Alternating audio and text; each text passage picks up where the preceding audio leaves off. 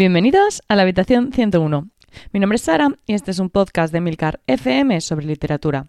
Un podcast muy personal en el que compartiré con vosotros mi pasión por los libros y os hablaré de mis lecturas, tanto actuales como pasadas y futuras. Bueno, hola a todos y a todas. Empezamos el mes de noviembre y lo hacemos volviendo a nuestra programación habitual. Después del pequeño cambio que hice para publicar el podcast especial sobre la Sin Sombrero la, semana, hace un par de semanitas. Que, bueno, si recordáis, nos cambiamos al lunes cuando tenía que haber salido el podcast el viernes. Así que llevamos un poquito más de lo habitual sin escucharnos. Bueno, os tengo que agradecer eh, antes de nada eh, la increíble acogida que ha tenido el episodio. La verdad que es, yo creo que es de los episodios que he publicado que más feedback eh, ha tenido. Y bueno, estoy encantada de que os haya gustado tanto. Me he llevado una alegría muy grande y bueno, pues em, esto me anima a volverme loca alguna que otra vez más y hacer algún otro programa especial, porque la verdad es que suelen tener bastante buena acogida, aunque lleven tanto trabajo asociado. Bueno, y para empezar noviembre, os he traído un recopilatorio de relatos de un autor que es posible que os suene. Su nombre es Paolo Bacigalupi y es un autor estadounidense, conocido principalmente por su novela La chica mecánica. Eh, me comentaron, me hablaron de este, de este libro en el canal de Telegram, donde ya os digo que siempre salen buenas recomendaciones. Y bueno, como me había leído la novela, pues me llamó la atención y dije, voy a leerme este, este recopilatorio, este libro de relatos. La novela, por cierto, eh, me gustó bastante en su día. Es una novela que se llevó el premio Nebula, el Hugo y el Locus, es decir, que triunfó bastante.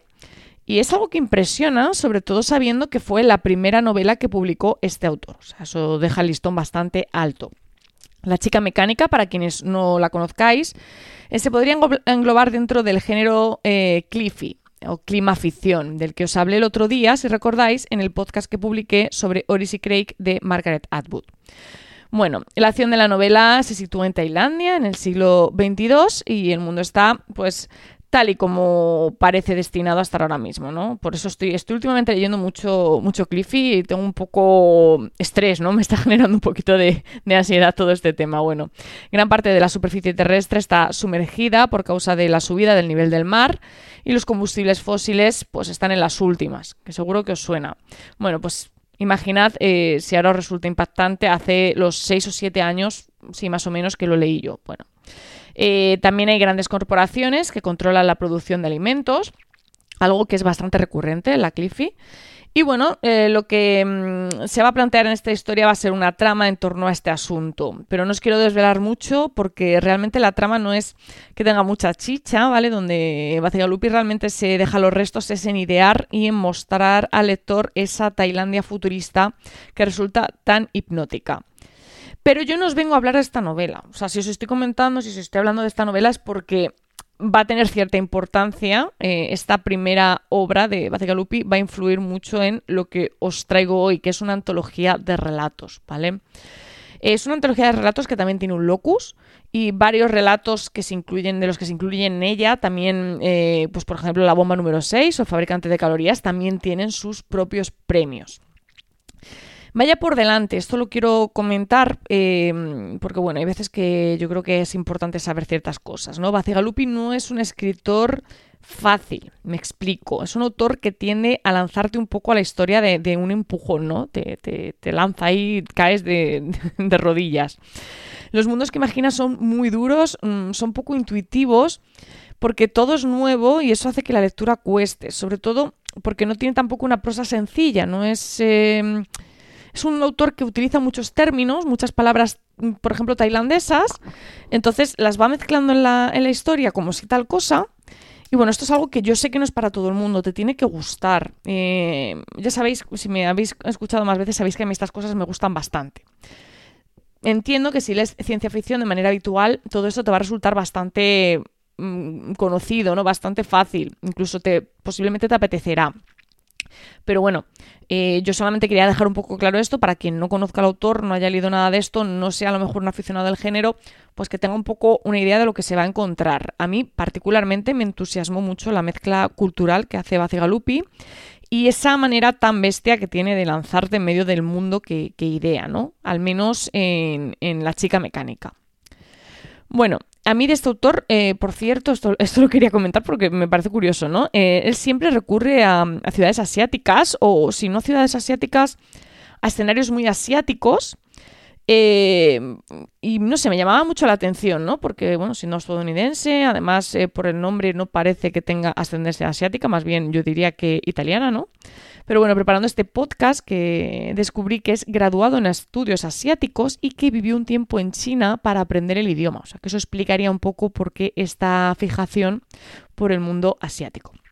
Y bueno, ya me empiezo a centrar en la bomba número 6 y otros relatos que es el libro que os traigo hoy, ¿vale? En el título lo he dejado más corto, he dejado la bomba número 6 porque, eh, no sé, me quedaba como raro, ¿no? Ponerlo tan, tan largo. Bueno, es una antología que se publicó en 2008, tiene unas 400 páginas y, y unos 10 relatos, bueno, unos 10, no, 10 relatos que, como podéis imaginar, os voy a comentar uno por uno. Bueno, el primero que nos encontramos se titula Un bolsillo lleno de Dharma. Es una historia que empieza con bastante fuerza, ¿vale? Vamos a tener eh, por protagonista a un niño, un vagabundo, que se va a buscar la vida por las calles de la ciudad. Va a acabar tropezando con un extranjero al que pretende pedir dinero, pero las cosas no van a salir como se espera. Y sin comerlo ni beberlo, pues el niño se va a ver envuelto en una misión intrigante que va a implicar la entrega de un extraño cubo, ¿no? A un desconocido. La acción transcurre en una ciudad muy Bacigalupi, como os decía antes, ¿no? Es una mm, ciudad con un ambiente así como decadente, un ritmo muy frenético, muy típico de ciudad asiática. A mí leyendo a la cabeza, em, leyendo esto me venía a la cabeza eh, Blade Runner o algo, así, el típico suburbio tailandés, ¿no? De las pelis. Y bueno, eh, plantea ideas muy potentes como un edificio que está vivo. A mí me, gustó. Quizás incluso se me haya quedado un poco corto porque es verdad que la descripción de la ciudad es como muy por encima, muy al contrario de lo que pasa la chica mecánica, que sí que parece que se explaya más. Aquí, bueno, lo va dejando caer ideas que están muy bien, pero que no termina de desarrollar. Le da más importancia a la historia. Sí que es cierto que la ambientación del relato es espectacular porque este es uno de los puntos fuertes que tiene este autor. La historia tiene un giro muy potente, la verdad es que está todo muy bien hilado, muy bien llevado. La elección del protagonista a mí me ha parecido muy buena porque consigue imprimir un aire como de imparcialidad eh, respecto a lo que está contando. Bueno, a lo mejor es un poco complicado explicarlo sin hacer spoiler, pero si lo habéis leído creo que vais a entender lo que quiero decir. Bueno, lo que no me ha convencido mucho es el final, que me ha roto un poco la línea del resto de la historia, pero bueno, eso también es posible que sean cosas mías, porque muchas veces mm, estoy leyendo un relato y me, hago una idea de cómo va a terminar y luego termina de otra manera y me quedo un poco como decepcionada, ¿no?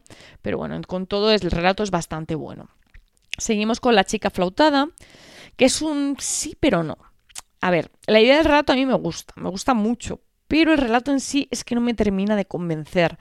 Me ha costado mucho meterme en la historia. Y eso en un, en un relato corto es un problema, porque tienes muy poco tiempo para introducirte en la historia y si no lo consigues hacer en las primeras páginas, estás fuera.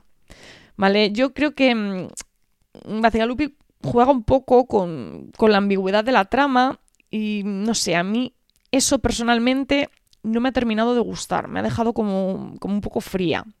La protagonista es Lidia, que es una chica que se encuentra en una especie de burdel de, de megalujo, ¿no? Ella y su hermana han sido sometidas a, todo tipo de tratamientos para que su aspecto, físico satisfaga los deseos de los clientes del lugar, que como podéis imaginar, pues son gente muy poderosa. Y bueno, la verdad es que, como siempre, ¿no? la sociedad que plantea el autor es, es muy interesante, el modo en que decide contarla también, pero a mí la historia personalmente se me queda floja. El siguiente relato se titula Seres de arena y escoria. Es uno de los que más me ha gustado. Primero por el mensaje que tiene, que me parece muy potente, tiene mucha fuerza. Y segundo por el desarrollo y la manera en la que evolucionan los personajes, que me parece brutal conseguir algo así en, tan poco espacio, ¿no? Me, ha maravillado. O sea, hay autores que en un libro entero no consiguen esa evolución en sus personajes.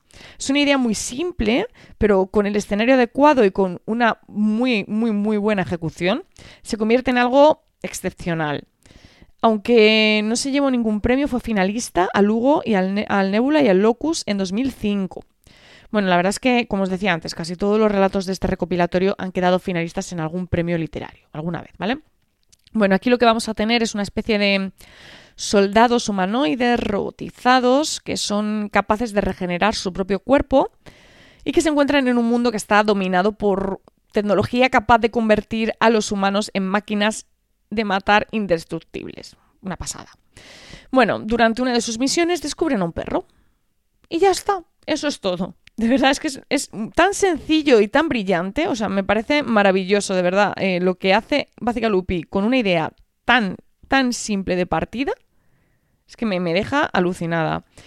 El trasfondo eh, es lo que le aporta eh, realmente la, la, sustancia ¿no? a la historia. Como os decía, la evolución de los personajes y sobre todo ese retrato ¿no? que hace de la humanidad, no sé, a mí me parece desde luego digno de leer. Y bueno, con el listón tan alto que deja este relato, el siguiente tenía mala pinta. Su título es El Paso. Y lo que nos plantea aquí Bacigalupi es un mundo que, ha colapsado, ¿no? Una población diezmada, la tecnología desaparecida, y el protagonista que tenemos va a ser un paso, que básicamente viene a ser como una especie de enciclopedia viviente del saber humano, un poco como lo que proponía en El Dador Luis Lowry o eh, esos libros humanos que leíamos en Fahrenheit 451. O sea, no es una idea tampoco nueva. La idea es buena, pero la ejecución a mí al menos me ha resultado un poco soporífera. No he conseguido que me interese qué le pasa al protagonista, no me, ha interesado qué sucede en ese mundo que nos plantea el autor, y no sé, para mí de los peores de, la antología. Seguimos con El fabricante de calorías, eh, un relato que fue finalista de Lugo en 2005 y que es el precursor de la chica mecánica. De hecho, eh, aparecen varias cosas en el relato que os resultarán familiares si habéis leído la novela. La idea de fondo es más o menos la misma, ¿no? Un futuro en el que los alimentos están controlados por grandes corporaciones. Por eso antes os hablaba de la chica mecánica. Bueno, el protagonista va a ser un traficante de antigüedades que va a recibir el encargo de trasladar a un fabricante de calorías que es como una especie de pirata genético, ¿no? Bueno, es un, relato que, como os digo, tiene muchos lugares comunes con la chica mecánica, pero por extensión, eh, evidentemente, es bastante más sencillo. Lo curioso es que esta historia conserva todo el sabor del sudeste asiático, tan habitual en las historias de este autor, pero la acción se sitúa en el río Mississippi. Eso a mí me llamó bastante la atención. No es de los mejores de la antología, pero está bastante bien. Bueno, después de este relato nos encontramos con El cazador de tamariscos, que es otro que transcurre en Estados Unidos, concretamente en California. Aquí lo que hay es escasez de agua no es una historia con mucha acción, más bien eh, se dedica a describir ese mundo existente tras la gran sequía. Este relato es el precursor de la novela El cuchillo de agua del escritor, que trata precisamente de eso. Eh, personalmente no ha sido de mis preferidos, cosa que me ha desanimado un poco porque yo tenía esta novela en pendientes y tras leer este relato como que se me ha descolgado un poquito de, de la lista, ¿no? Como que ya no me apetece tanto. Y llegamos a uno de los relatos que más ganas tenía de leer y principal motivo para que me hiciera con la antología. Se trata de Respuesta Evolutiva y es el relato que inspiró el corto de Love, Death and Robots que podéis ver en Netflix. En la segunda temporada, ¿vale? Bueno, me pareció brutal el corto y me lo parece aún más el relato. Básicamente vamos a tener una sociedad distópica en la que se ha conseguido detener el proceso de envejecimiento mediante algo llamado lozanol. Como la gente no envejece, pues es necesario detener el proceso reproductivo para así evitar la superpoblación. Es decir, el propio lozanol va a dejar estériles, estériles a quienes lo consumen, pero además va a existir un cuerpo llamado respuesta evolutiva que se va a dedicar a buscar y a eliminar a nuevos individuos, a los niños, vamos. A este cuerpo eh, va a pertenecer, como imagino que estaréis pensando, el protagonista de la historia. Yo me lo imagino todo como muy rollo Blade Runner, la verdad, pero también es verdad que se presta a ello. Bueno, la idea, como podéis ver, es muy buena, el dilema que plantea y cómo lo plantea es increíble. Es un relato duro, bastante duro, porque bueno, al final trata de lo que trata, pero está muy, muy, muy bien ejecutado. Me parece, de verdad, de sobresaliente y para mi gusto es, eh, si no el mejor, de los tres mejores de toda la antología. Y bueno, seguimos con otro relato ubicado en el universo de la chica mecánica, titulado Tarjeta Amarilla. En este caso me ha convencido menos y no me ha terminado de entusiasmar. Básicamente vamos a tener un anciano, un tarjeta amarilla, que es un inmigrante en Tailandia, que básicamente viven como mendigos. Le veo demasiadas similitudes con la chica mecánica, pero sale perdiendo principalmente porque es un relato corto y porque tampoco toca uno de los temas más interesantes que se plantean en la novela. Es un relato que no aporta nada nuevo y que al estar tan limitado en extensión no va a conseguir atraer la curiosidad del lector. Entonces, no sé, a mi juicio no se termina de desarrollar bien la trama, no termina de coger ritmo. No sé, a mí me ha pasado sin pena ni gloria, desde luego. Bueno, llegamos a Suave, un relato que, que me dejó de piedra porque rompe con todo lo que os he estado contando hasta ahora. Aquí no hay ciencia ficción, no hay Cliffy, no hay ciudades futuristas asiáticas, es que no hay nada de todo eso. Nos vamos a encontrar con, así de bruces, de repente, sin esperárnoslo, con un relato realista, ¿no? Que nos va a contar la historia de un hombre que en un arrebato de ira hace algo que le va a empujar a tener que tomar una serie de decisiones eh, de carácter inmediato sobre su, sobre su propia vida. Y no os quiero contar mucho más porque la verdad es que prefiero que os sorprenda como me sorprendió a mí. O sea, yo me quedé de una pieza cuando empecé a leer esto y dije, pero aquí dónde está la chica mecánica, aquí dónde está la ciudad de los LEDs, ¿no? No, no hay nada raro. Bueno, a mí personalmente me ha gustado mucho esta faceta de Bacigalupi, me ha sorprendido, me ha parecido muy buena idea eh, meter este relato de golpe en casi al final de la antología porque creo que resulta muy refrescante. Es una historia que está muy bien hilada, muy bien narrada y con un, final que a mí personalmente me ha parecido todo un acierto. O sea, muy, muy bueno, me ha gustado mucho y igual se sitúa entre mis preferidos. El siguiente relato es el que da título a la antología, La bomba número 6. Me esperaba que fuera uno de los mejores del libro, eh, obviamente, era el que me habían recomendado, de hecho, y bueno, pues no me equivocaba. Me ha gustado mucho, mucho lo que cuenta aquí el autor. Me gusta sobre todo cómo lo cuenta. El protagonista va a ser el trabajador de una planta de tratamiento de aguas residuales que un día en su turno pues va a descubrir que una de las bombas está fallando. Y no os digo más, porque no necesitáis saber más. O sea, con esto mm, tenéis un poco de qué va la historia, pero luego sorprende, ¿vale? El protagonista es, eh, es mordaz, ¿no? Es, es muy divertido, te hace una crítica muy brutal de nuestra sociedad. Es una historia que está como entre la tragedia y la comedia, por lo que cuenta y por el tono que elige para contarlo. No sé, yo he disfrutado mucho leyendo esta historia, se me ha pasado volando y yo creo que, de hecho, diría que es de las más largas de, la antología y es la que menos he tardado en leerme. Es de mis preferidas. La verdad es que eh, me ha parecido todo un acierto también que lo haya colocado al final del libro. O sea, creo que este libro está muy bien estructurado en ese sentido porque va colocando los, los relatos de manera que va consiguiendo que, que, quieras leer el siguiente, ¿no? Que mantener el interés y hace una traca final bastante intensa que te deja con muy, muy buen sabor de boca. Entonces creo que, que está muy bien planteado en ese sentido. Y bueno, la antología termina con Pequeñas ofrendas, que es una historia que pretende hablarnos sobre la contaminación, los pesticidas y los químicos. Otra historia más que trata este tema. Y si os preguntáis cuál más, bueno, pues vais a tener que leeros los, los demás para descubrirlo porque no os voy a hacer ese spoiler.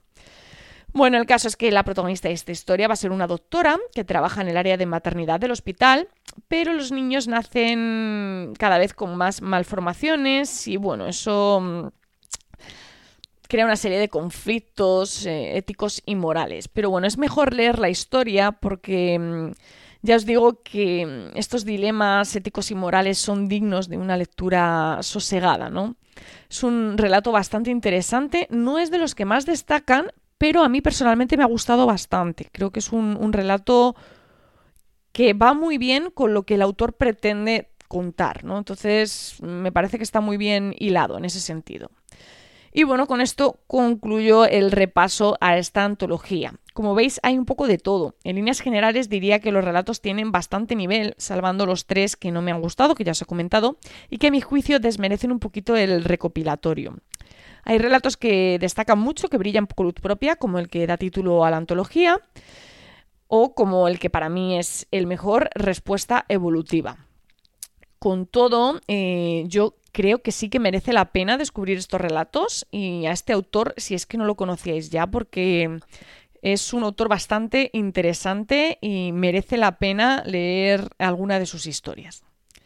Bueno, muchísimas gracias por el tiempo que habéis dedicado a escucharme. Espero que os haya gustado el capítulo de hoy. No dejéis de contarme si conocéis esta antología o si vais a animaros a leerla. Y por supuesto, cuáles han sido vuestros relatos preferidos, si es que la leéis. Bueno, tenéis los medios de contacto y toda la información y enlaces de este capítulo en emilcar.fm barra habitación 101. Y si os apetece charlar, pues un rato sobre libros, sobre estos relatos o sobre cualquier otra cosa, ya sabéis que os esperamos en nuestro canal de Telegram t.me barra habitación 101.